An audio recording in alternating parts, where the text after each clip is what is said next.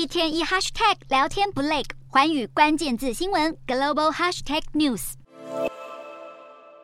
点开应用程式，画面显示的数位人民币让交易简单快速。中国目前是主要经济体当中唯一盛行使用数位货币的国家，而现在越来越多国家的央行也都在考虑发行数位货币。日本银行日前就宣布，将会在今年四月启动数位日元的试点测试。除了测试技术层面如何施行，日银也打算邀请一些企业共同参与试点计划，并且成立数位日元论坛来获得企业的反馈。不过，目前现阶段的测试还不会在消费者和一般零售业者之间试行。除了日本外，俄罗斯也计划要测试数位货币。俄罗斯央行宣布，将从四月开始测试数位卢布，并且最快在二零二四年就能够用数位卢布兑换外币。数位卢布的发行将有助于减少俄罗斯对美元的依赖，不过也将冲击到传统银行。俄罗斯第三大银行俄气银行就呼吁政府应该给银行更多时间准备。而作为全球货币龙头的美元，将来也可能数位化。美国联准会主席鲍尔去年底就这么说过。美国联准会去年底携手多家银行展开测试数位美元的计划，而在更早之前，白宫也发布过加密货币监管框架，当中有指出数位货币有助于技术创新，并敦促联总会继续研究。纵观全球，使用数位货币的趋势正在加速成型。